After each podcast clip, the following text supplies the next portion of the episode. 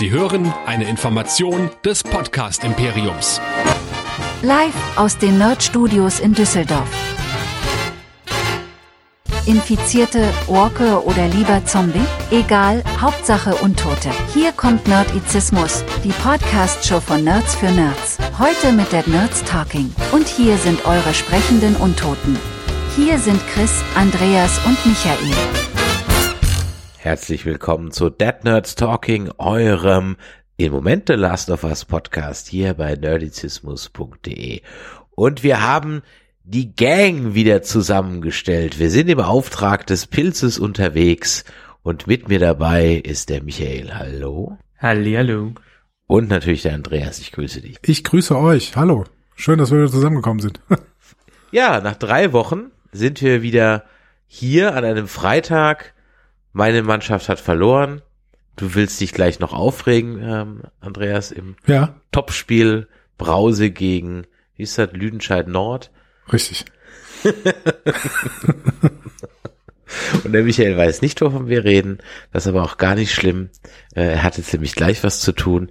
Er kann allen, die angeblich heute zum allerersten Mal dabei sind, nochmal ganz kurz sagen, Michael, vielleicht, worüber wir aktuell auf den anderen Kanälen so reden und was so ansteht. Weil gestern hat mich ja der Mandalorian völlig überrascht. Ich habe es überhaupt nicht auf dem Schirm gehabt. Ja, nun gut, ist eine volle Woche und deshalb könnt ihr ganz voll und gemütlich auf nerdizismus.de gehen und da alle unsere Episoden genießen, die wir jemals gemacht haben, alle Artikel, alle Videos, alles, alles, alles, was wir jemals besprochen haben, von The Walking Dead bis hin zu Star Wars und, und, und Serien, die schon lange nicht mehr laufen, sind auch noch dabei, könnt ihr alles euch ansehen, anhören und so weiter. Und uns Feedback geben an die info at nerdizismus.de oder schreibt uns doch eine WhatsApp WhatsApp oder sprecht eine Sprachnachricht rein an die 015 25964 7709 oder diskutiert mit uns über die schrägsten Flachwitze auf Discord unter nerdizismus.de slash Discord, wie zum Beispiel, wie öffnet ein Skelett eine Haustür? Na, na, mit seinem Schlüsselbein. ah, ich könnte jetzt an der Stelle einfach den kleinen Exkurs vorlesen von El Mercy bezüglich Verderbnis von Benzin und so weiter. Aber stattdessen hat er uns einfach noch ein kleines Postskriptum hinterlassen. In welcher Einheit misst man Energie in Last of Us? In Kilojoule. Oh, oh. Selber einen entwickelt, das gefällt mir gut. Was hilft gegen Infizierte, aber nicht gegen Walker? Ein Tritt in die Klicker. Fantastisch. So, so mag ich unsere Hörer, ja. Kreativ äh, und dabei noch ein kecken Flachwitz auf den Lippen. Äh, das würde ich ehrlich gesagt sagen, weil das Feedback sich jetzt äh, konkret an der Serie ein bisschen in Grenzen hielt, sondern eigentlich eher nur so rechts und links ein bisschen was war, wollen wir es uns und wir auch äh, ja den Andreas noch pünktlich zur zweiten Halbzeit entlassen wollen, würde ich sagen. Without further ado, äh, die Bühne gehört dir, Andreas. Was ist denn passiert die letzten zwei Folgen? Ich weiß es wow. gar nicht mehr. Jetzt schmeißt er, wir schmeißen es aber wirklich in diese Episodennachbesprechung. Aber gerne, ich erzähle dir gerne, was passiert ist. Ja, dann starten wir mit der Folge Kin, Familie. Also wir starten nämlich drei Monate nach den Erlebnissen in Kansas City, die wir äh, in der letzten Folge besprochen haben. Joel und Ellie sind mittlerweile in Wyoming, aber haben keine Ahnung, wo genau. Deswegen überfallen sie sanft ein altes Einsiedler-Ehepaar, die warnen vor dem Westen, wo Tommy sich aufhalten könnte, äh, denn sie finden immer wieder infizierte und nicht infizierte Leichen am Fluss. Ellie und Joel gehen trotzdem in die Richtung. Sie übernachten dann am Fluss und bonden immer mehr. Man merkt auch, da ist was passiert in den letzten drei Monaten. Sie berichten sich von ihren Zukunftsträumen, nämlich Schafhirte und Astronautin. Und äh, Ellie beichtet ihren naiven Heilungsversuch bei Sam. Joel will anschließend die ganze Nacht Wache halten, aber nicht zum ersten Mal in dieser Folge wird uns gezeigt, dass er ziemlich fertig ist. Da schläft er nämlich ein äh, Ellie übernimmt. Nach einem vorsichtigen Warnschuss überqueren sie dann den Todesfluss, vor dem sie gewarnt wurden. Sie kommen an einem Wasserkraftwerk vorbei, das offensichtlich auch Menschen aus dem Spiel kennen, und geraten an einen anderen Fluss. Das ja vielleicht auch der Todesfluss sein könnte, wer weiß. Dort werden sie auf jeden Fall von einer Gruppe bewaffneter Überlebender auf Pferden konfrontiert. Die checken erstmal mit der Hundemethode, ob sie infiziert sind, und Joel bekommt fast einen Nervenzusammenbruch, bevor der Hund nicht auf Ellies Infektion anspringt. Als Joel sich vorstellt, werden sie dann relativ schnell mitgenommen. Die Gruppe bringt sie in eine Siedlung mit hohen Mauern und dort trifft Joel auf Tommy. Sie feiern ihr Wiedersehen. Tommy und seine neue Freundin Maria, die gleichzeitig im Rat der Gemeinschaft sitzt, laden die beiden erst zum Essen ein und bringen sie dann anschließend in, ein, in einem unbelegten Haus unter. Die Gemeinschaft insgesamt lebt als Kommune zusammen, inklusive Tauschhandel, Selbstversorgung, Schutzmaßnahmen gegenüber Infizierten und auch Räubern. Auch Strom hat die Gemeinschaft, der kommt nämlich vom eben gesehenen Staudamm. Tommy und Joel gehen nach einem Rundgang allein in die Bar der Stadt. Da lügen sie sich dann entspannt an, nämlich Tess geht's gut, Ellie ist die Tochter eines Firefly-Hauptmanns, Maria ist schwanger. Obwohl, nee, das war vielleicht nicht gelogen. Auf jeden Fall ist das Tommys Grund, Joel und Ellie nicht auf dem Weg zur Firefly-Basis an der University of East Colorado zu begleiten. Tommy und Joel geraten darüber in einen Streit und Joel bekommt nach seinem wütenden Abgang eine Panikattacke, weil er sieht eine Frau, die ihn an Sarah erinnert, mitten in der Stadt. Ellie bekommt neue Kleidung und einen neuen Haarschnitt. Dabei erfährt sie von Maria auch zum ersten Mal, dass Joel eine Tochter hatte. Am Abend gibt's in der Stadt dann einen Filmabend. Nur Joel ist nicht da. Tommy findet ihn, wie er in der Schusterwerkstatt seine Schuhe reparieren will. Die beiden vertragen sich erstmal wieder und schenken sich dann reinen Wein ein. Ja, Tess ist tot, Ellie ist immun und in Kansas City war es richtig düster. Joel gibt auch zum ersten Mal seine Ängste zu. Er könnte ja zu schwach sein, Ellie zu beschützen. Er bittet Tommy nochmal, äh, Ellie zu den Fireflies zu bringen und der stimmt jetzt zögernd zu. Als Joel dann zu Ellie zurückkehrt, ist sie wütend, die hat nämlich alles mitgehört, wirft ihm vor, zu sehr Papa zu spielen. Er wirft ihr vor, keine Ahnung von Verlust zu haben. Sie wiederum kontert, dass alle, dass sie alle Menschen verloren hat. Im Endeffekt trennen sie sich und Joel kündigt an, dass sie sich äh, bald für immer trennen werden. Am Morgen finden Tommy und Ellie dann Joel in den Ställen, als er gerade unbeholfen ein Pferd stehlen will. Ähm, er stellt es Ellie aber jetzt doch wieder frei, mit ihm zu kommen und sie tut das auch. Tommy hingegen bleibt vorerst in der Gemeinde. Auf dem Weg nach Colorado bonden die beiden wieder deutlich. Auf dem Campus finden sie aber keine Fireflies, sondern nur so ein paar Äffchen. In den Aufzeichnungen finden sie heraus, dass die Fireflies nach Salt Lake City gezogen sind. Ähm, und als sie wieder gehen wollen, werden sie aber plötzlich von ein paar Plünderern überfallen. Sie schaffen es zwar zu entkommen, aber Joel ähm, wurde im Kampf von so einem zerbrochenen Baseballschläger durchbohrt und vor der Stadt bricht er in Eisenbahnschienen zusammen, fällt vom Pferd und wird bewusstlos. Und dann kommt die Folge Left Behind, zurückgelassen. Ähm, Ellie konnte Joel irgendwie in den Keller eines Hauses in einer verlassenen Wohnsiedlung bringen. Sie versucht, seine Blutungen zu stoppen, aber es gelingt nicht. Er schickt sie zurück zu Tommy und sie weiß nicht mehr, was sie tun soll. Dann erinnert sie sich an ihre Vergangenheit. Monate zuvor ist Ellie äh, nämlich noch auf der FEDRA Militärschule in der QC von Boston. Weil sie beim Lauftraining gemobbt wird, unter anderem mit dem Abgang von Ellies Freundin, gerät sie in eine Schlägerei. Danach findet sie sich beim Captain der Einheit wieder. Der wirft sie nicht schon wieder in Einzelhaft, sondern zeigt ihr einen Weg auf. Ellie könnte Karriere machen und als FEDRA-Offizierin für Ordnung sorgen. Ellie beschließt, es äh, damit zu versuchen und sich dann an die Regeln zu halten. In der Nacht bekommt sie aber plötzlich Besuch von ihrer besten Freundin Riley. Das ist die, die eben abgehauen war und sich den Fireflies angeschlossen hat. Äh, jetzt will sie Ellie eine unvergessliche Nacht bescheren und da brechen sie jetzt gemeinsam auf. In dem verlassenen Gebäude finden sie die Leiche eines Selbstmörders und klauen ihm den Alkohol. Auf dem Dach fangen sie an, sich zu betrinken. Dabei streiten sie um Politik. Ellie ist voller Fedra-Kurs, während Riley die Fedra für Faschos hält. Und dieser Streit zieht sich durch. Über ein paar Dächer laufen sie in Richtung der Mall, denn da möchte Riley heute Abend mit Ellie hin. Sie brechen ein und Ellies Laune wird schlagartig besser, als Riley das Licht im Einkaufszentrum anschaltet. Riley möchte ihr die vier Wunder des Einkaufszentrums zeigen. Ellie hält schon die Rolltreppe für ein Wunder, das heißt, es sind dann irgendwie doch fünf. Ans Schaufenster vorbei geht es zu dem eigentlich ersten Wunder von Riley, einem funktionierenden Karussell. Zwischendurch wird klar, Ellie bewundert Riley sehr und möchte ihr auch sehr gefallen. Auf dem Karussell werfen sie sich zu Just Like Heaven von The Cure verstohlene Blicke zu und betrinken sich weiter. Als das Karussell kaputt geht, geraten sie aber wieder in Diskussionen mit die Fedras und die Fireflies. Rileys augenöffnender Moment war ihre Zuteilung. Sie soll nämlich demnächst in die Kanalkolonne anleiten. Findet sie nicht so dolle. Die Stimmung wird im Fotoautomaten aber wieder besser. Der funktioniert zwar nicht mehr richtig, aber spuckt zumindest so ein blasses Andenken für Ellie aus. Das nächste Wunder ist eine Spielhölle mit Arcade-Games. Riley hat am Vorabend den Chipautomaten geknackt, sodass sie jetzt gemeinsam Mortal Kombat 2 spielen können. Riesengaudi, von der aber leider auch ein Infizierter in einem anderen Teil der Mall aufwacht.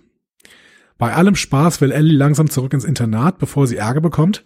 Riley möchte sie aber noch da behalten und lockt sie mit einem Geschenk. Sie gehen in so ein verlassenes Taco-Restaurant, wo Riley es sich bequem gemacht hat, und da gibt es auch das Geschenk. No pun intended, Volume 2. Ein paar Wortspiele machen gute Stimmung, bis Ellie im Regal Firefly-Bomben findet. Damit eskaliert er die ganze Zeit spielende Streit. Ellie fühlt sich verraten, weil Riley eigentlich in der Mall stationiert ist und Riley muss zugeben, dass sie demnächst Boston verlässt und in die QZ äh, Atlantas wechselt. Ellie stürmt wütend und traurig davon, macht aber irgendwann kehrt, dann hört sie Schreie, die aber von einer Halloween-Figur im Kostümladen kommen. Das sollte nämlich eigentlich das vierte bzw. fünfte Wunder sein. Äh, und Riley sitzt da und weint. Ellie holt sich das Witzebuch von Riley zurück und sie nähern sich wieder an. Mit Wolfs- und Clownsmasken beginnen sie als letzte Aktivität des Abends, so Riley, zu tanzen. Riley hat dafür Ellies Walkman geklaut und es läuft eine Coverversion von I Got You Babe. Irgendwann nimmt Ellie ihre Maske ab und ihren Mut zusammen und sie küsst Riley. Die ist erst überrascht und dann glücklich darüber. Als sie gerade überlegen, was sie im Rest der Nacht machen, werden sie von dem Infizierten attackiert. Sie fliehen und nach einem brutalen Kampf kann Ellie den Infizierten töten. Aber beide sind gebissen worden. Ellie in den Arm, Riley in die Hand. Wir gehen nochmal kurz in die Gegenwart. Da stürmt Ellie verzweifelt durch das Haus, durchwühlt Schubladen und versucht etwas zu finden, das Joel helfen könnte. Nochmal ein Blick in der Vergangenheit. Da verzweifelt Ellie, schlägt den Kostümladen kurz und klein. Riley macht ihr drei Möglichkeiten auf. Erstens Selbstmord durch die Schusswaffe. Zweitens Infektion abwarten und die Zeit bis dahin zusammen genießen. Und drittens? Hm? Wir wissen es nicht. In der Gegenwart findet Ellie auf jeden Fall Nadel und Faden und beginnt Joels Wunde zu nähen, um die Blutung zu stoppen. The End. Ja. Habt ihr den Ehemann des äh, Native American Ehepaars erkannt? Ich habe das Gefühl gehabt, dass ich ihn kenne, aber ich wusste nicht woher. Das ist Graham Greene. Und Graham Greene ist, glaube ich, den meisten von euch bekannt als strampelnder Vogel in Dancing with Wolf, Tanz, der mit dem Wolf tanzt. Ah. Er ist okay. aber auch der Detective in äh, Stirb langsam 3. Und äh, du hast gerade eben noch von der Prequel-Serie von Yellowstone gesprochen, diese 1883. Da hat er auch mitgespielt. Stimmt, richtig. Ja, da ist bei den Natives auch. Ja, genau. Ja, okay. Er hat doch viel, viel mehr gemacht, aber das sind jetzt so die, die am bekanntesten sind. Und ich musste auch erst gucken, so, den kennst du doch, den kennst du doch. Und dann so, ah, zack, da ist er wieder, der Graham Greene, ganz genau. Ja. Sympathisches Pärchen, die beiden, oder? ja, um echt zu sein, habe ich mir gedacht, ah, die, die, die werden eigentlich so, kennt ihr noch dieses, dieses streitende alte Ehepaar aus TV Total? Ja, stimmt, die, die mit dem, dass ja äh, auch mit dem Laienschauspieler TV-Programm. waren. Ne? Ja, zerstört doch nicht allen Hörern da draußen die Illusion, Mensch. Ja, muss man ja, muss man ja sagen. Ne? Es wird viel, was im TV gezeigt wird, auch als Real-TV, ist einfach nicht echt. In 500 Jahren, wenn die Aufzeichnung irgendwann mal ein Archäologe findet, ja, wird er es hoffentlich als echt einstufen. Ja. Genauso wie diese ganzen Schülertests bei TV Total und so meistens nur gestellt waren, ne? Wisst ihr auch. Ja, waren die gestellt? Ach komm, die sind so blöd. Ja. Du meinst diese, diese Wok-Pops? Wobei, da Vox-Pops? kennt, da, da kenne ich aber auch, da kenne ich aber auch von Fernsehkritik TV aus seinen Anfangszeiten vom Holger auch Interviews mit Teilnehmern, die, äh, andersrum, man hat sie blöd aussehen lassen, aber sie haben trotzdem halt Ja. dumm geantwortet. Im Zusammenschnitt sahen sie halt noch blöder aus. Bei diesen Vox-Pops habe ich halt immer gedacht, die haben sehr, sehr, sehr lange gefragt und haben dann die dümmsten Antworten genommen, um sie dann Klar, irgendwie abzuspielen. Logisch. Logisch. Wahrscheinlich, wahrscheinlich. Ja. Äh, aber wir, wir Ja, aber- schweifen ab. Genau. Wir schweifen ab. Nicht, nichtsdestotrotz, das ist, das ist eine ganz neue Szene. Die haben wir so im Spiel nicht. Aber ich fand es ganz spannend, mal wieder im offiziellen Podcast zu hören, warum sie sie reingenommen haben. Und weiterhin ist ja irgendwie das Motto, ähm, was wichtig ist für die Story, kommt rein. Und in dem Spiel haben wir natürlich noch mehr durch, sei es Untertitel oder Transitions, die Möglichkeiten, Zeitgefühl zu vermitteln, was denn passiert ist. Gerade weil ja das Spiel so in äh, Winter, Frühling und so weiter unterteil, äh, unterteilt ist, wo die hinkommen. Und hier ist jetzt halt eine gewisse Zeit vergangen und das wird durch die beiden nochmal eingeordnet. Dadurch, dass wir, wir keine Map irgendwo haben und keine große Dis äh, Description, ist es im Filmischen, wird es über sowas gemacht, dass die Leute es einordnen können, in welchem Zeitraum wir uns jetzt befinden und wo wir uns denn überhaupt befinden. Und das äh, fand ich ganz spannend zu sehen. Ganz abgesehen davon, dass ich die beiden auch großartig fand und irgendwer hat im Netz geschrieben, äh, Beitrag, ja, man könnte auch eine ganze Serie nur über die beiden machen. Ja, es könnte irgendwann langweilig werden, aber es macht schon, es äh, hat schon diese paar Minuten haben sie schon sehr viel Spaß gemacht. Ist natürlich auch eine schlaue Lösung, ne? Also du kannst keine Map einblenden, das heißt, bring dir irgendwo zu einem Einsiedlerpärchen, die zufällig deine Karte rumliegen haben. Ähm, schlau, Ja. finde ich gut. Ja. Auf jeden Fall. Ich habe mich dann sogar an dieses Kraftwerk erinnert, an diesen Staudamm, an dieses Wasserkraftwerk. Mhm. Das ist in der Tat ein, ein, ein eigenes Level. Mhm. Ähm, ein relativ ballerlastiges Level, wenn ich mich recht entsinne. Zumindest habe ich so gespielt, aber das war auch schon zu einem Zeitpunkt, wo ich dann schon genug Nagelbomben hatte und auch äh, im Gegensatz zur Anfangszeit, äh, Hörer dieses Podcasts werden sich erinnern, nicht mehr unter Munitionsmangel litt. Also irgendwann gegen Mitte des Midgame, äh, nicht gegen Mitte des Midgame, irgendwann im Midgame hat sich das mit der Munition dann relativ dann doch erledigt, dass man also genug davon hat. Da habe ich mich noch dran Naja, du, erinnert. konntest, du konntest so einigermaßen sparen, was das äh, Ge- Genau, man hat dann auch ein bisschen besser gezielt und konnte die Waffen verbessern, dann kam man dann schneller durch. Allerdings muss ich sagen, an dieses Dorf konnte ich mich überhaupt nicht mehr erinnern und deswegen bin ich mir gar nicht sicher, ob das so überhaupt im Spiel vorkam. Jebit nicht. Also, das haben die im Sequel gezeigt, was ihr beide noch nicht gespielt habt. Da kommt man in diese Community rein. Oder da fängt man auch in dieser Community, Community an, was das äh, alles angeht. Ähm, Das, die Community im Spiel haben sie nicht gezeigt, die waren nur im Staudamm die ganze Zeit und das hatte scheinbar Budgetgründe, weil sie nicht mehr das ganze Budget haben, hatten, um das genau alles darzustellen. Und jetzt mit dem Wissen, was die natürlich von den Spielen hatten und mit dem Budget von eines HBOs konnten die eher ihren Traum erfüllen, das darüber zu machen, weil sie hätten sich's auch gewünscht, das im Spiel in der Communi- Community zu machen, haben es aber aus den diversen Gründen dann die ganzen Szenen, die da stattgefunden äh, haben, in dem Staudamm gemacht. Auch wenn viel auch an Dialogen fast eins zu eins übernommen wurde, ähm, sieht man von dieser Community im Spiel nur, dass die da voran, da, äh, da entlang reiten und Tommy die da verlässt und Joel und Ellie weiterreiten und das ist dann da die Szene, wo Joel sagt, ja, okay, ich komm doch mit dir mit. Das heißt aber, ähm, die haben dann in dem Staudamm gewohnt oder was? Also die äh, andere andere Leute, mit denen man sich da unterhalten hat? Nee, im Staudamm war es so, die sind auf diesen Staudamm gestoßen und haben dann irgendwie rum, äh, ich, ich glaube, da war auch wieder eine gegnerische Fraktion und Tommy ist dann auch aufgetaucht. Die haben sich mit der Frau von Tommy da durchgekämpft am Ende. Und ja, es gab halt nicht das Ganze mit dem, dass die in dem Kino sitzen und ähm, ähnliches. Ähm, also die leben schon in ihrer Community, aber die hatten nur kein Budget, diese Community in das Ga- Ganze in der Community stattfinden zu lassen.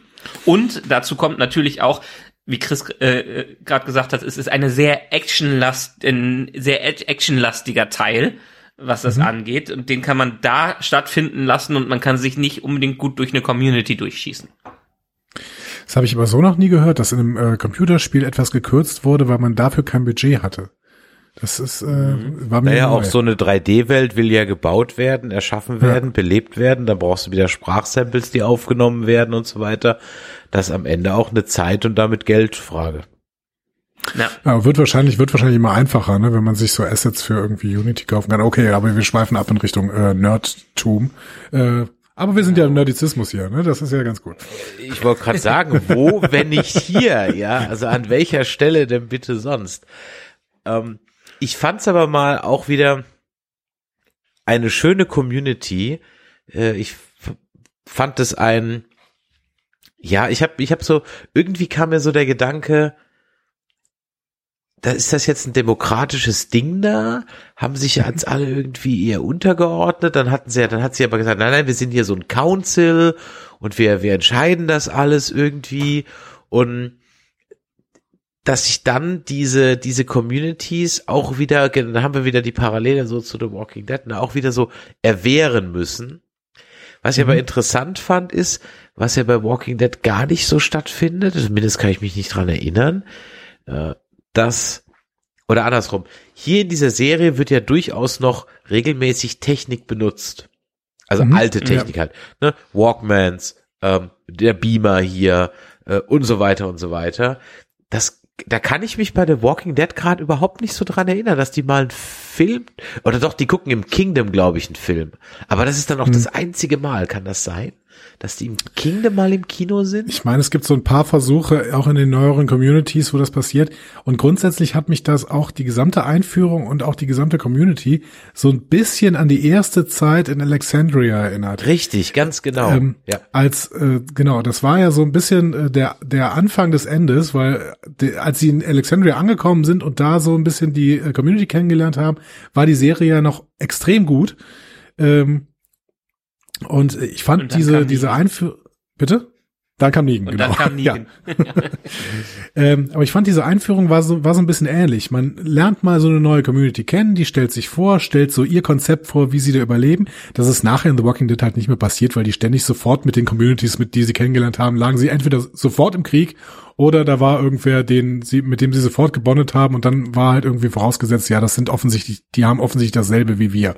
So, aber hier äh, lernen wir sofort so ein bisschen kennen. Das heißt, die betreiben wieder so exze exzessives Worldbuilding und das kann The Walk, äh, das kann äh, The Walking Dead, nein, The Last of Us kann das so extrem gut. Das gefällt mir sehr, sehr gut, wie die hier das Worldbuilding machen. So ein paar, zwei, drei Gespräche, die natürlich da einfach sind, weil da neue Leute in die Community kommen und sofort wissen wir, wie wie die da arbeiten. Wir wissen auch, wir haben sofort äh, kennengelernt, ja, die im Prinzip ist es eine Kommune, im Prinzip betreiben sie Kommunismus, aber für Tommy sollte es am besten nicht so heißen, weil der ist ja offensichtlich auch eher so, ne? Typisch Amer American und Kommunismus ist böse. ja. Es ist ja sehr wichtig, diesen Kontrast darzustellen. Also ich fand es einerseits das Worldbuilding auch sehr schön. Sie können natürlich auch hier wieder auf einen großen, auf eine große Hint Hintergrund durch das Spiel zurückgreifen, was es natürlich viel, viel einfacher macht. Aber diese ganze Community ist ja wirklich quasi der Gegenkontrast, der Joel versus Tommy. Joel, der wirklich ins düsterste, ins abgrundtiefste des Menschen abgedriftet ist. Er ist ein Schmuggler, er tötet Menschen, er verbrennt Kinder am Anfang, ohne überhaupt darüber nachzudenken. Er versucht gleichzeitig aber alle, äh, alle zu retten. Und dann ist Tommy derjenige, der im Prinzip jetzt das bekommen hat, was Joel verwehrt wurde. Also Joel hat seine Tochter verloren, Joel hat niemanden, jetzt hat er ähm, auch äh, Tess verloren und kann sich im Prinzip nur an Ellie, Ellie binden und Tommy ist derjenige, der mehr oder weniger das Paradies gefunden hat. Er braucht niemanden mehr töten. Er muss eine kann eine Community verteidigen. Er er wartet sogar Nachwuchs und ähm, muss nicht von Joel beschützt werden, was dieser ja offensichtlich als Schützerinstinkt hatte und der extra zu ihm kommen wollte, um ihn zu retten, was er ja am Ende gar nicht nötig hat. Und so prallen diese ex diesen beiden extremen Welten aufein aufeinander, äh, was Joel nochmal zeigt, was er quasi gerade nicht hat und wodurch für ihn auch die Wut aufsteigt, was man ja sieht in dem, wie die miteinander kommunizieren. Und was uns, finde ich, als Zuschauer auch wieder mal in so eine ähm, in so eine Sackgasse gelockt hat zwischendurch. Also, weil wir hatten ja nur das Narrativ von Joel und Joels Narrativ war, ja, Tommy, der hat sich immer falschen Leuten anges angeschlossen, dann erst hier äh, im Krieg und dann jetzt wieder falsch und dann Fireflies und so. Der macht immer im Prinzip alles immer falsch und ich versuche hier Stabilität überall reinzubringen. Und dieses Narrativ, das haben wir ja geglaubt. Also wir haben ja geglaubt, wir müssen Tommy jetzt irgendwo retten da in, in schwierige Situationen und sowas, ne? Und im Endeffekt wird das dann eins zu eins umgedreht und in dem Moment merken wir plötzlich und Joel merkt's ja mit uns, okay, Joel ist der Loser von den beiden gerade. Der ist der, der überhaupt nichts mehr im Griff hat seit äh, natürlich, er kann nicht er kann nicht groß was dafür, ne? Äh, Er ist traumatisiert von dem Tod von Sarah, mittlerweile auch dem dem Tod von Tess und sowas, aber er ist derjenige, der jetzt nichts mehr im Griff hat und jetzt ist eben Tommy der, der auf der Sonnenseite steht und äh, das das schmeißt uns noch mal komplett aus der Bahn, finde ich. Also es äh, hat gefällt mir gut. Ja. Und in bester The Walking Dead Manier äh, ruiniert ja fast der Joel seinem Bruder wieder wieder alles. Ja? So, er Ja. kommt von außen rein und bringt einfach alles durcheinander. Ja, Ja, aber auch vor allen Dingen aus dem Grund, weil er also in seiner ganzen Zeit, in den ganzen 20 Jahren, die da passiert sind, hat er sich ja quasi von der Welt zurückgezogen und äh, auch niemanden an sich rangelassen, außer vielleicht Tommy und Tess. Und jetzt hat er dieses äh, dieses Mädchen, um die er sich kümmern äh, muss, aber eigentlich nicht will, weil er niemanden nah an sich äh, ranlässt, weil er genau weiß, wenn das, wenn sie draufgeht, wenn Ellie draufgeht und er ein Bonding mit ihr hat, ist es der gleiche Schmerz wie bei Sarah vorher. Was man ja auch in seinen Reaktionen sieht, in seinen Panikattacken. Da merkt man ja in diesen drei Monaten, was für eine Bindung zwischen den, äh, also zwischen den Episoden, was für eine Bindung in diesen drei Monaten dann wo zwischen den beiden stattgefunden hat, so dass er jetzt in die Panik reinkommt und ähm, äh, Angst hat, ja, ich bonde jetzt gerade so stark mit der, dass ich wieder alles verlieren werde und lieber ziehe ich mich da raus, als äh, mich nochmal diesem äh, Schmerz zu unterziehen. Findet ihr gut, dass im Endeffekt Tommy nicht mitkommt? Ja. Das ist ja die Konsequenz des, äh, des Ganzen. Also er, Genau. Wir müssen Joel ja zu dem Punkt hinkriegen, dass er wirklich jetzt akzeptiert, dass er Gefühle für Ellie entwickelt und dass er akzeptiert, dass er sie quasi als vielleicht nicht Ersatz, mehr vielleicht doch als Ersatztochter auf, aufnimmt, aber anders äh, als eine andere Tochter, als es Ellie, äh, als es Sarah war, weil Ellie ist ja viel näher an dem dran, was Joel auch im Wesen ist, als es seine Tochter früher war. Ja, aber ich weiß nicht. Also Joel begibt sich auf die Reise nach Wyoming, weil er glaubt, dass Tommy Hilfe braucht, weil er glaubt, dass Tommy eben in Schwierigkeiten steckt. Und weil er glaubt, dass er der Stabile unter denen ist. Das heißt eigentlich, also unabhängig davon, dass Joel keine gute Selbsteinschätzung hat und vielleicht ja auch einfach sehr, ein sehr, sehr einfacher Typ ist, das wird uns ja die ganze Zeit gezeigt, ähm, hätte Tommy doch jetzt auch mal sagen können, ja, und jetzt muss ich halt aus meiner äh, Komfortzone äh, heraus, muss ich halt dich unterstützen, weil jetzt brauchst du eigentlich Hilfe. Ich weiß, dass er jetzt mehr zu verlieren hat, ist völlig klar so. Aber ähm, ich hätte es schon anständiger von ihm gefunden. Also es ist so ein bisschen egoistisch, dass er jetzt im Endeffekt ja da bleibt, oder? Also er hat's ja angeboten. Er wollte ja, äh, der er wollte es ja machen. Und ich, jetzt würde ich mich wieder in die Lage versetzen. Ich erwarte ein Kind. Meine Ja. Frau ist schon ein paar Ja. Monate schwanger. Ich gehe potenziell in meinen Tod, wenn ich mit denen mitgehe, weil einfach da draußen die Gefahr bis zum geht nicht mehr ist. Aber ich möchte Ja. das nicht. Ich möchte nicht wieder in diesen Sumpf zurückgezogen werden. Für meinen Bruder mache ich's, wenn der äh, äh, wenn der es sich selber nicht zutraut. Aber jetzt macht das und gibt mir deshalb die Chance, äh, ein Leben zu haben, was er vielleicht nicht, nicht mehr haben kann. Ja. Ja, ist natürlich ein Punkt. Ne? Also diese Verantwortung, ja. Es ist nicht ganz einfach. Ich, jetzt müsst ihr mir gerade mal nochmal helfen, ob ich es richtig in Erinnerung habe. Aber es ist doch so, dass zumindest den Entscheidern innerhalb der Community ja dann bekannt ist, dass die Ellie ja ein gewisses Serum oder eine Immunität in sich trägt. Nee. De nee, Habe ich das falsch? Ich, ich weiß es gerade nicht mehr. Wissen Sie nur es ja? Tommy. Nur Tommy, okay. Ich wusste es Genau. jetzt gerade nicht mehr. Ich, ob ob's die, ob's die Anführerin da auch wusste. Ähm, weil ich hatte Also- gerade eben den Gedanken, warum, warum setzen die da nicht ein bisschen mehr Ressourcen ein, um for the greater good sozusagen den beiden dann zu helfen. Aber stimmt, das weiß ja nur Tommy, richtig. Ja, ich meine, wir Genau. haben's, wir haben jetzt natürlich nicht gesehen. Es kann natürlich sein, dass Tommy jetzt mit Maria darüber spricht und wir, wenn- falls wir die irgendwann noch mal wiedersehen, äh, dass, dass Maria dann Bescheid weiß und dann die Community mit ihren Ressourcen darauf einsetzt. Aber äh, stand jetzt nicht. Nee. Als, als Spieler weiß man es übrigens schon, weil ich das Sequel gespielt habe. Ich verrate aber trotzdem da nicht äh, Das wäre an der Stelle ganz nett, ja. Genau. Ja, ähm, was ich trotzdem verrate, dass ich sehr positiv überrascht war, weil ich sie lange nicht mehr in der Rolle gesehen habe, zumindest nicht in den Serien, die ich kannte. Äh, die Rutina Wesley, die die Maria gespielt hat, die habe ich nämlich noch ganz stark von True, äh, von True Blood im Kopf. Da hatte die Terra gespielt. Mhm. War die Hauptrolle, ne? In, in True Blood, ne? Oder Eine, der Hauptrollen, genau. Ja. Hm? Ja. Ah, da ich, da ich das nie gespielt habe, hat bei der Dame mir, bei mir natürlich auch entsprechend Geguckt. geklickt. Ja, Serie. äh, geguckt, ja, genau. Ja. hat da entsprechend auch nichts bewegt. Ähm, ich bin ja immer wieder fasziniert, dass man wirklich heutzutage ja gar nicht mehr erkennt, wenn Schauspieler echt nicht mehr auf dem echten Pferd sitzen. Was ist so ein schönes Behind-the-Scenes-Bild aufgetaucht von Joel und Ellie auf, auf diesem typischen nicht existenten Filmpferd, äh, was dann einfach nur auf so einem beweglichen Bock sitzt, wo dann vorne und hinten einer ein bisschen wackelt. ähm, Ach krass. Okay. Ja, gell? Genau. Ach krass. Die, die reiten nicht, oder was? Nee, die reiten nicht. Okay, jetzt würde ich aber gerne wissen, ob die äh, bei, bei dieser im Vorgespräch erwähnten Yellowstone-Serie reiten. Wahrscheinlich schon, wahrscheinlich schon. Also du kannst davon ausgehen, dass bei allen Nahaufnahmen mindestens ab Halbtotale, wo das Pferd nicht mehr im Bild ist, dass die alle auf einer Trappe sitzen. Geh davon Okay, aus. aber, to- aber Totale wird dann schon. Ja, total ist was anderes. Aber bei den heutigen Versicherungsprämien oder so kannst du auch davon ausgehen, dass da Umständen nicht mehr die Schauspieler drauf sitzen. Weil, Oder wahrscheinlich das kann auch ich dir aus leidvoller Erfahrung sagen, mal eben zu zweit auf einem Gaul hocken ist nämlich nicht so einfach, wie das im Film aussieht. Glaub's mir, ich hab's versucht. Ja.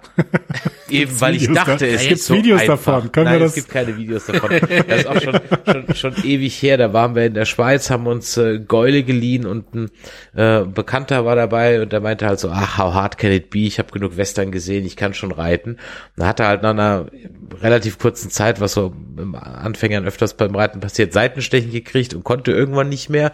Und dann habe ich halt aber auch in meiner Naivität gesagt, ja gut, komm, dann kommst du bei mir hinten drauf. Weil, ne, ich dachte halt, wo- kann ja jetzt kein Problem sein. Ja, little did I know. Kaum saß der, der saß gerade mal eine halbe Sekunde hinter mir.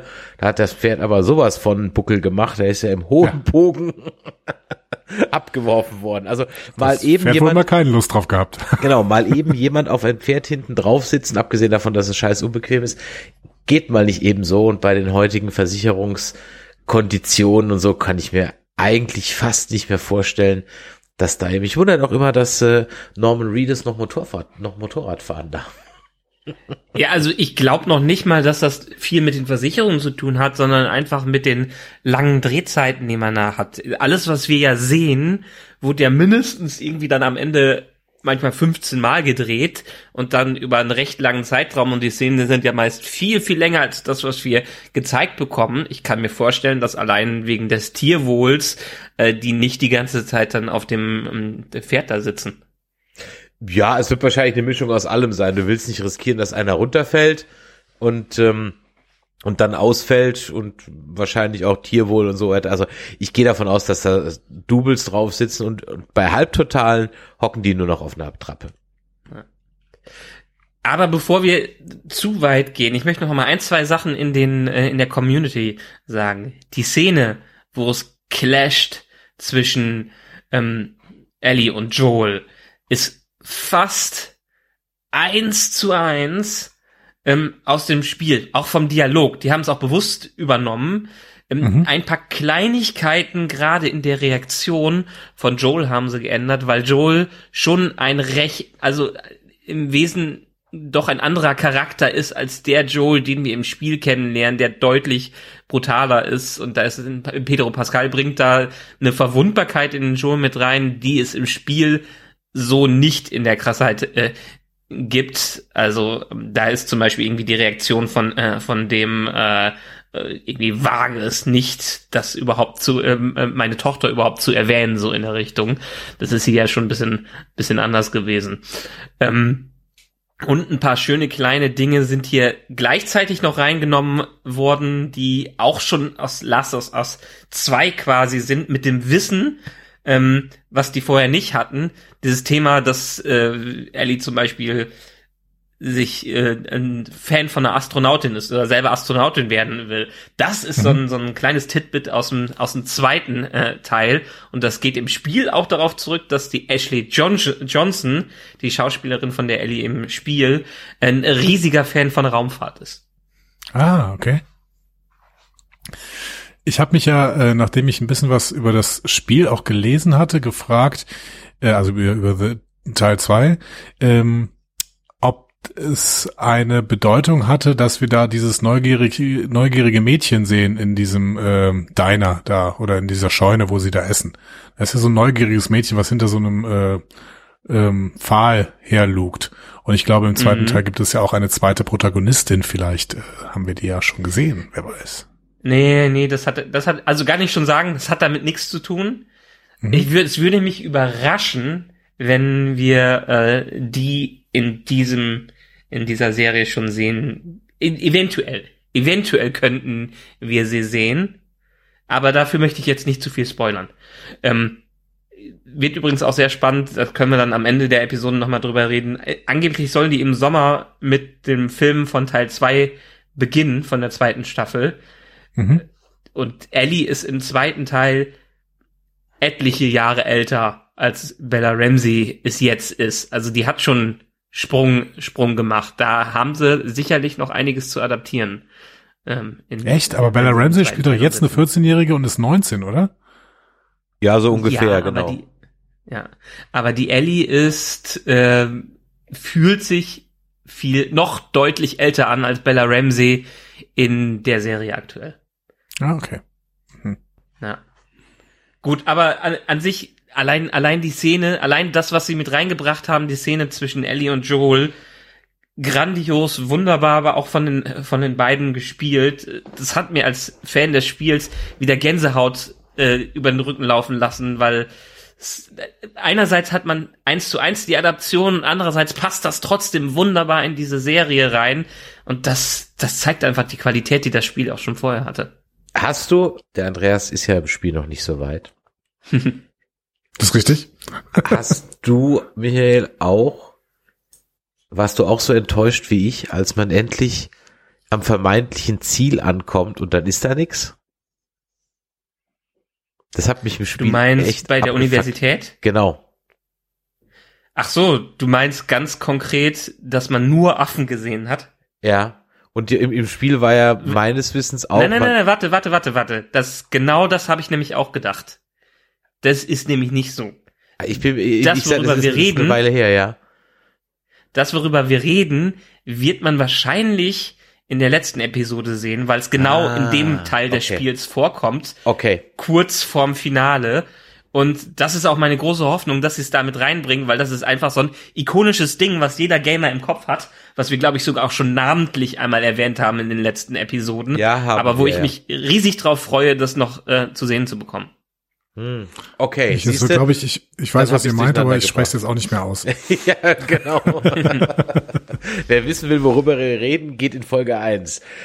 Genau, aber richtig, aber siehst du, das, das ist so ein bisschen der Punkt, wenn du und ich habe noch mal ein bisschen drüber nachgedacht, Andreas, als du sagtest so, ähm, wir steinigen dich wegen dem Story Mode. Ähm, mhm. Ich gebe zu, ich habe noch nie ein Spiel in dem Story Mode gespielt. Ja. Ähm, weil sonst brauche ich nicht spielen. Aber ich könnte mir durchaus vorstellen, dass wenn du den Story Mode spielst und dann ja mehr oder weniger einen interaktiven Film hast, mhm.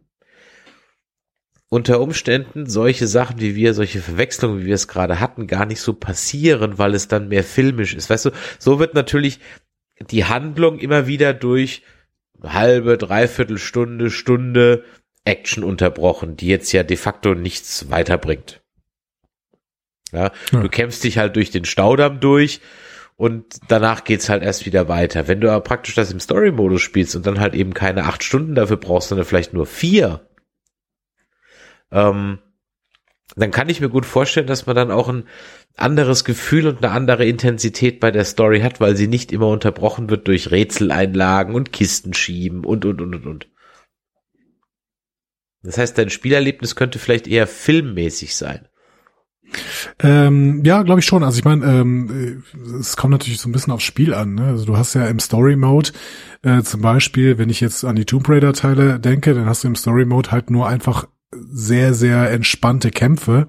Du hast aber ja dieselben Rätsel zum Beispiel. Ne? Da hängst du dann an diesen Rätseln ja trotzdem ah, relativ okay. lang. Gut. Wie gesagt, ich habe nie ne? in Story Mode gespielt. Ich ja. weiß nicht, wie versimplifiziert das dann wird. Ähm, was, was total vereinfacht wird, sind halt vor allen Dingen so, so Kampfsachen, wo man sich wirklich in Kampfsysteme total reinfuchsen muss und die dann wirklich verstehen muss, damit man, weil das, das, du hast ja gerade völlig richtig gesagt, das kostet dich halt Zeit, die du, äh, bei denen du so ein bisschen die Geschichte aus dem Blick verlierst zwischendurch. Und das ist nicht der Plan, ne? Aber wenn du so Rätsel werden du eigentlich relativ wenig entspannt. Also du kannst natürlich dann irgendwie auch noch ein paar Hilfsmittel anschalten. Das ist aber unabhängig, glaube ich, vom Story Mode. Ähm, Also so, sowas funktioniert dann ja trotzdem. Deswegen mag ich das eigentlich ganz gerne. Also weil diese Schießerei-Passagen sind einfach nicht so meins. Das irgendwie interessiert mich nicht ich, so. Ja. Ich glaube aber, dass man dadurch eine etwas andere auch Bindungen zu den Charakteren aufnimmt. Klar, stimmt, beim ja. Spiel, was Mhm. zu frustrierend, äh, frustrierend ist, ist das eher dann hinderlich, dass du feststeckst oder vielleicht mit den Rätseln nicht weiterkommst äh, oder vielleicht einfach an einem Endgegner nicht äh, vorbei, vorbeikommt.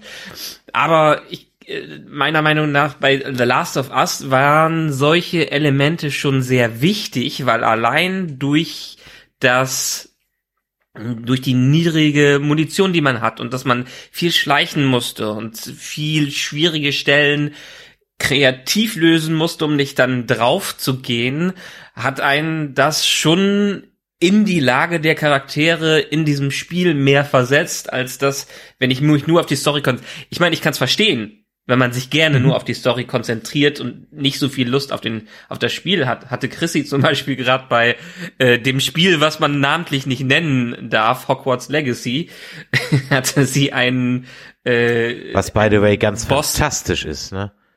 Ja, aber ganz fantastisch. gut. Sie hatten, sie hatten Boss damit übersprungen, dass sie das Spiel dann auf einen leichteren Modus gestellt hat. Das kann man ja mittlerweile bei vielen Spielen im Spiel machen. Ja. Äh, leider hat sie scheinbar dadurch auch einen äh, Bug entdeckt und das Ding ist komplett abgestürzt und nicht mehr zu dem Punkt zurückgekommen, wo sie eigentlich weiterspielen wollte. Oh nein.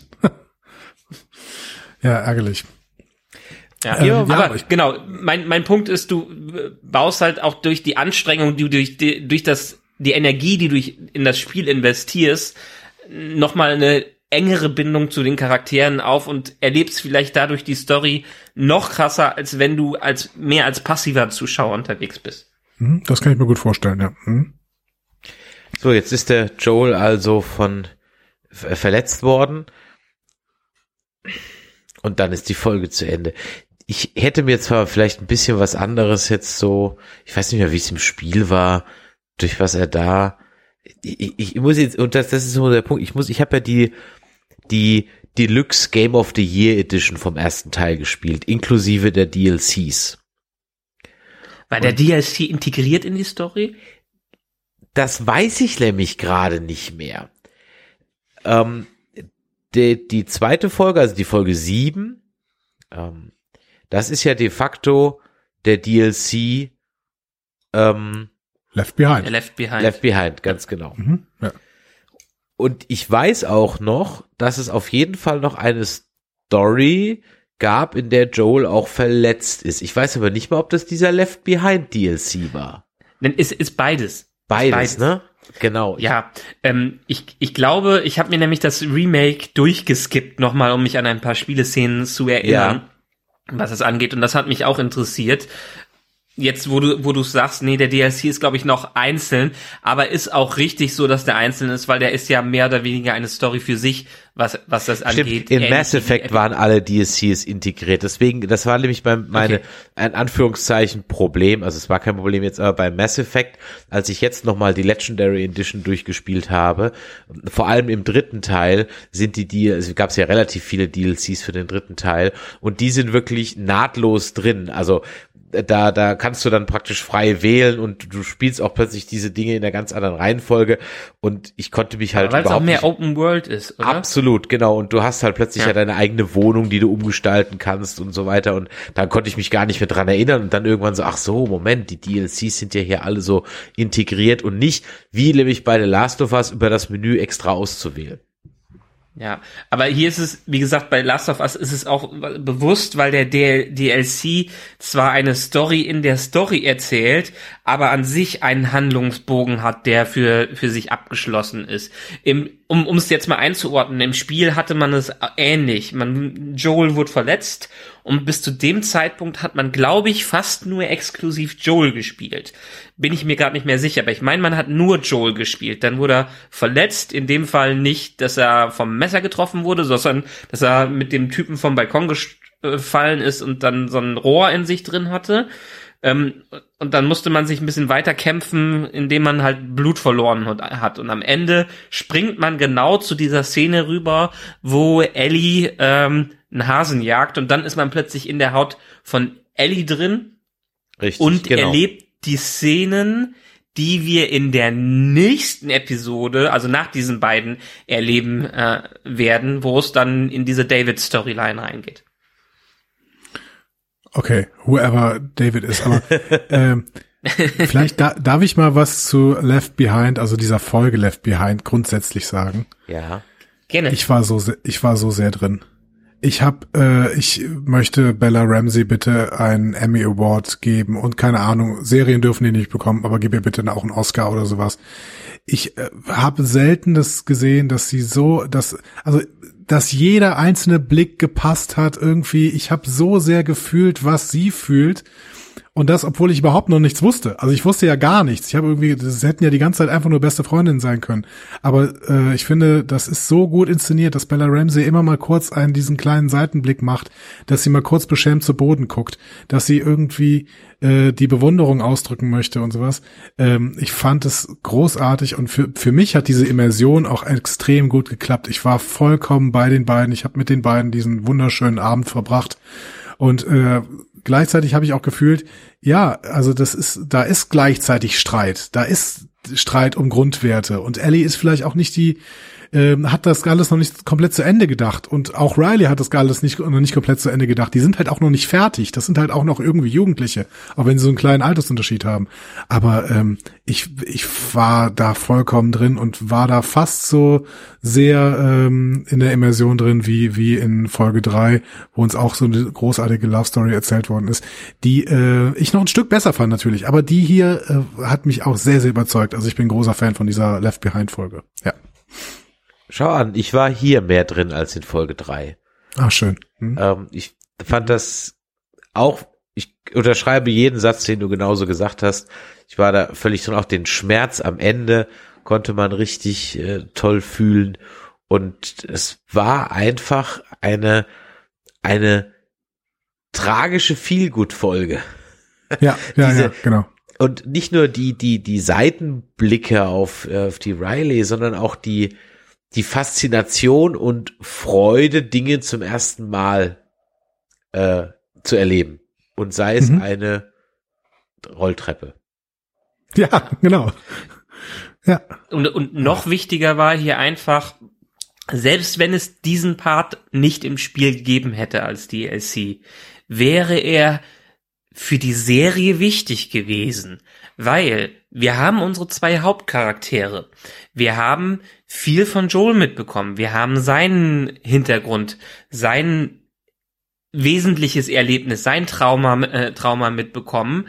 Und Ellie haben wir als Charakter kennengelernt, der eine Beziehung zu Joel aufbaut, aber sind noch mehr eher aus der Sicht von Joel in den letzten Episoden da dran gegangen. Und hier bekommen wir jetzt wesentliche Informationen, wie es ihr ergangen ist, wie sie zu diesem Zeitpunkt hingekommen ist und wie sie, wieso sie so ein Mensch ist, äh, wie er jetzt ist, weil viel wird ja einfach auch dadurch er erklärt. Sie ist in dem Punkt, wo sie bei Fedra ist, ist sie ja mehr oder weniger ein blauäugiges, äh, ein blauäugiger, aufmupfiger Teenager, der halt ein ganz normaler Teenager ist, aber in einer sehr dystopischen Welt, was das an, angeht. Und sie bekommt jetzt die, dieses einschneidende Erlebnis mit, was genau uns erklärt, warum sie ist, wie sie ist.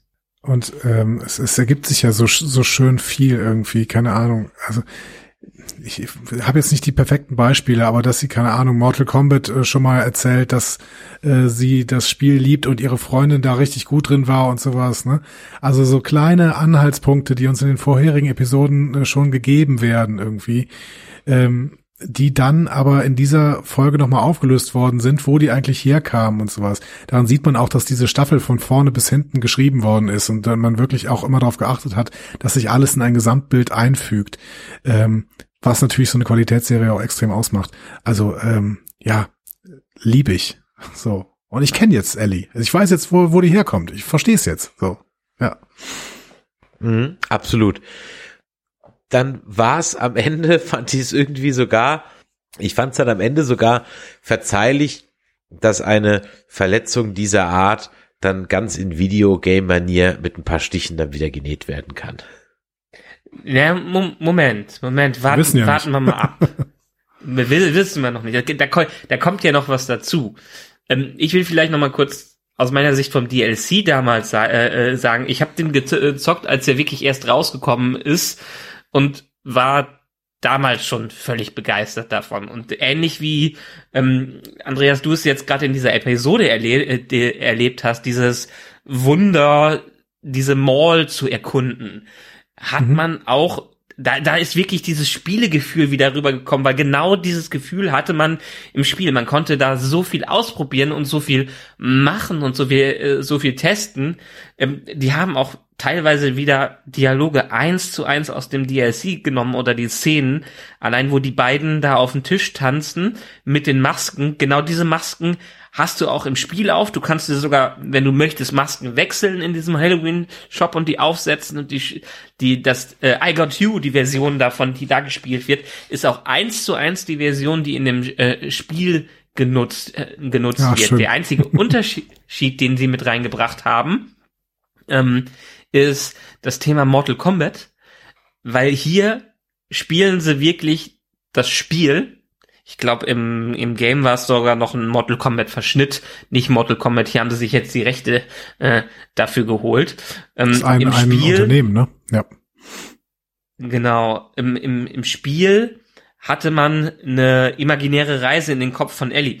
Da hat Riley ihr erzählt, wie dieses Spiel funktioniert, irgendwie so in der Richtung. Und man sieht die ganze Zeit nur den Kopf von Ellie, während sich im Hintergrund Töne und ähnliches abspielt und sie quasi in ihrer Fantasie das Ganze spielt. Hier haben sie die Möglichkeit, das direkt zu spielen, was natürlich auch hier äh, sehr, sehr passt. Ähm, aber im äh, Spiel haben sie das Ganze auch sehr schön gelöst. Ich fand aber diese Variante sogar noch ein bisschen besser, weil man die Interaktion von denen hier noch, noch stärker sieht, von den beiden. Und es gibt so kleine Details, sorry, wenn ich da noch mal ein bisschen schwärme. Es gibt so ein paar kleine Details, da denkst du drüber nach, hm, ist das ein Fehler? Also, ähm, konkret. In der letzten Folge haben wir gesehen, wie äh, Ellie und Joel am Lagerfeuer sitzen und dann trinkt Joel aus so einem Flachmann und Ellie trinkt daraus und sagt, Bar schmeckt immer noch nicht so. Ne? Also wie halt ein 14-Jährige normalerweise auf Schnaps reagieren würde. Ne? Das heißt, wir wissen, Ellie schmeckt Schnaps nicht. Ne?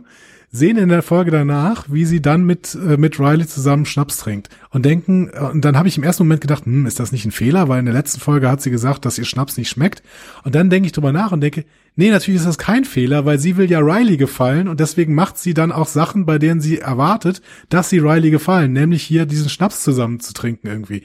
Ähm, und äh, keine Ahnung, vielleicht mache ich es mir dann irgendwie schöner, als es ist, aber ich äh, habe das so empfunden, weil warum sollen sie sonst diese diese Flachmann-Szene in der Szene äh, in der Folge vorher zeigen? Das hatte irgendwie für die Folge ja keine Bewandtnis. Sie haben die Szene meiner Meinung nach gezeigt, um die um die Szene danach vorzubereiten in der in der Folge danach. Und sowas finde ich halt super gut. So. Und auch das Ganze, also letztendlich die Beziehung zwischen Riley und ihr, was so ein bisschen im Podcast nochmal erwähnt wurde, im äh, offiziellen Podcast.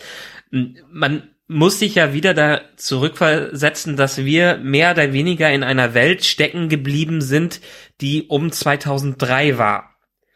Und wo gerade das Thema Homosexualität sehr mhm noch auf einem ganz anderen Stand war, als es heutzutage ist, 20 Jahre später, wo wir ja. vor allen Dingen in Amerika einen ganz anderen äh, Stand äh, da hatten und wo man als Teenager, ich meine, wenn wir in unsere Jugend zurückdenken, hat man, sind wir definitiv auch anders mit dem Thema umgegangen, als es definitiv, heutzutage ja. damit umge umgegangen äh, gegangen wird und diese Stigmatisierung ähm, die es damals noch äh, gab, spürt man vor allen Dingen in der Unsicherheit von Ellie gegenüber, dass sie, dass es natürlich auch ein Riesenschritt ist, sich ihr, äh, der, der Riley zu öffnen und genau diesen Move zu machen mit dem äh, Kuss in einer Welt, wo das vielleicht gar nicht so positiv angesehen wird, wie es heute von mehr Leuten angesehen wird.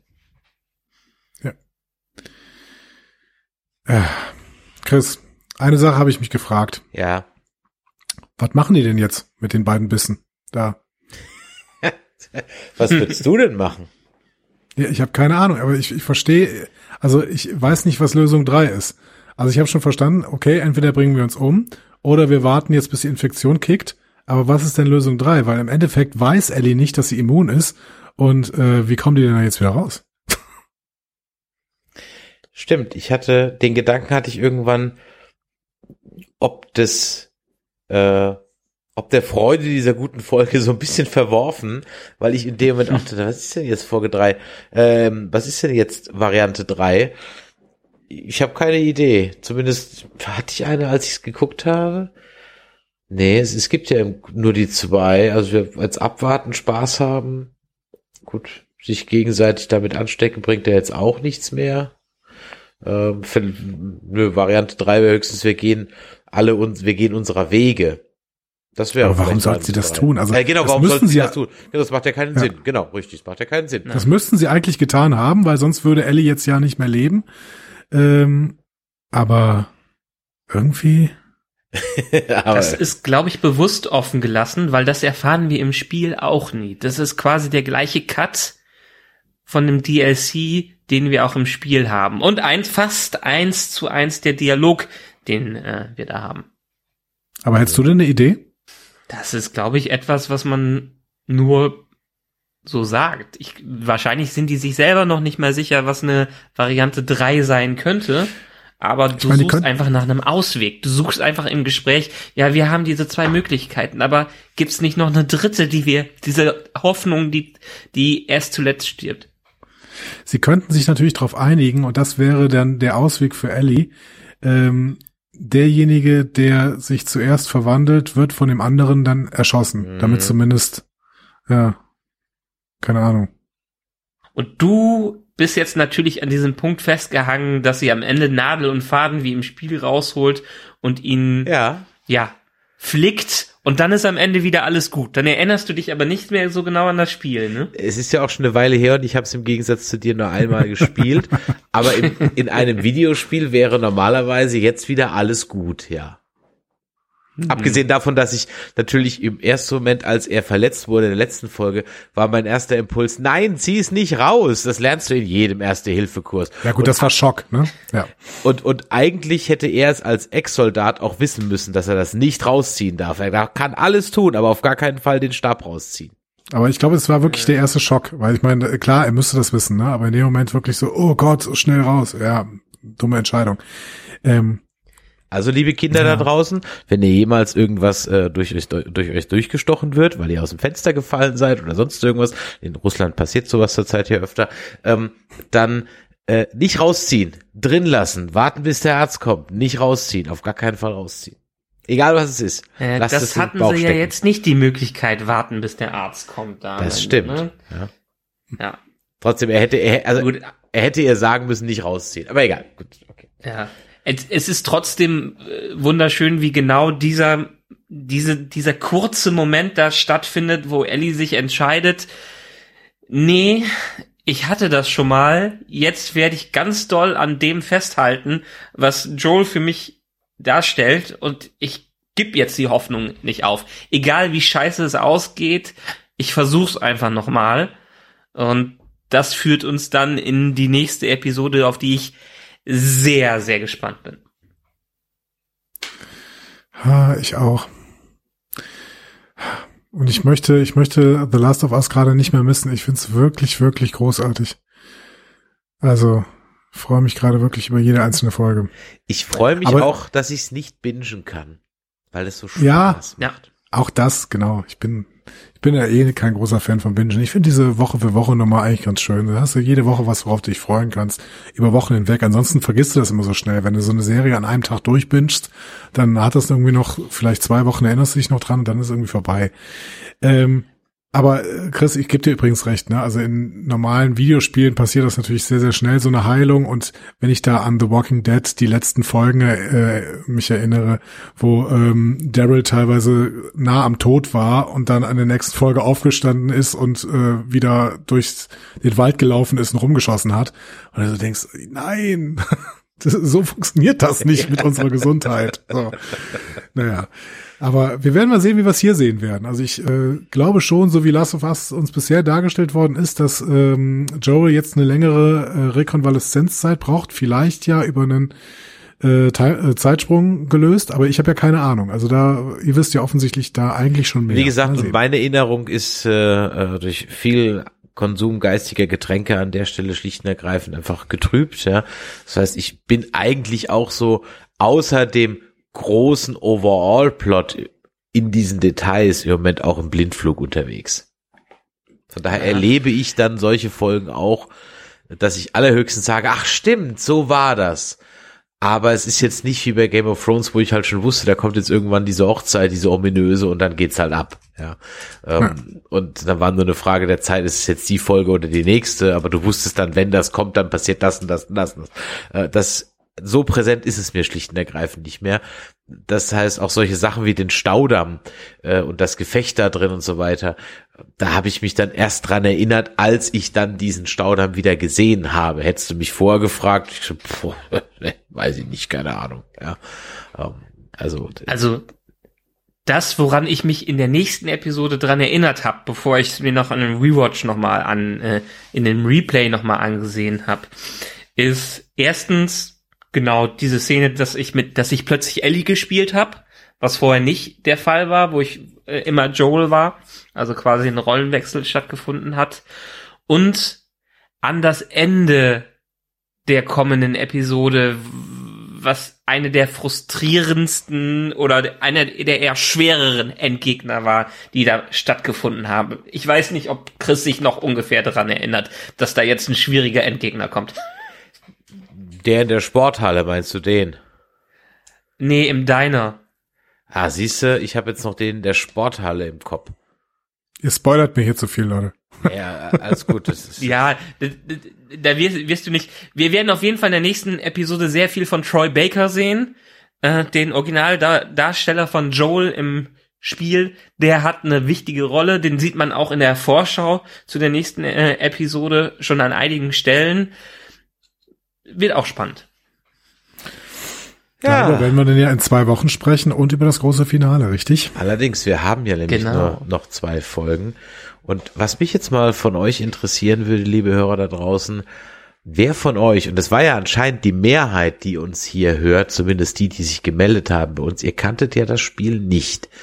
Wer von euch hat sich das in das Spiel jetzt zugelegt? Denn das hat ja in den Game Charts ja nochmal einen richtigen äh, Boom hingelegt, ist ja nochmal richtig fett eingestiegen. Wer von euch hat sich jetzt nach den ersten sieben Folgen oder vielleicht sogar schon früher das Spiel zugelegt und oder wird es tun?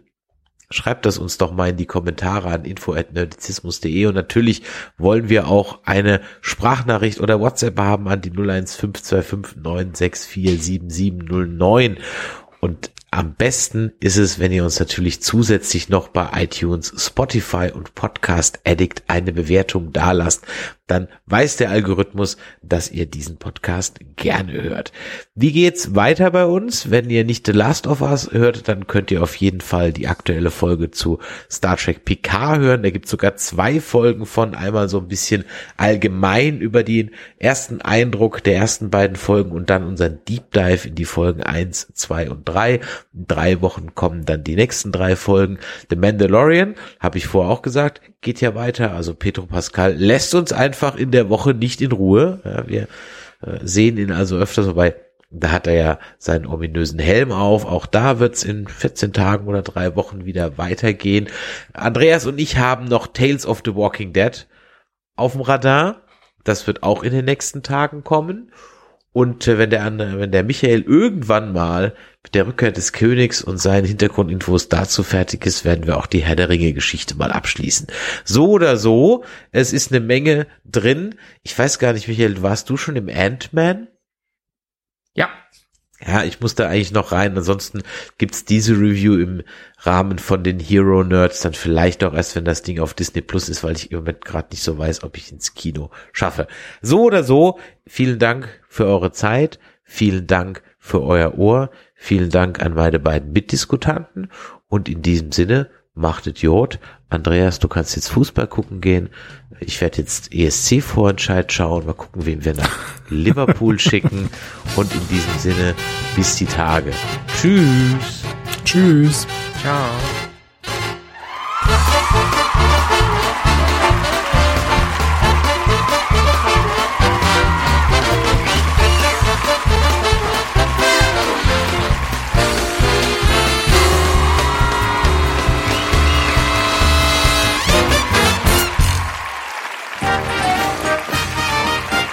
Eine Produktion des Podcast Imperiums.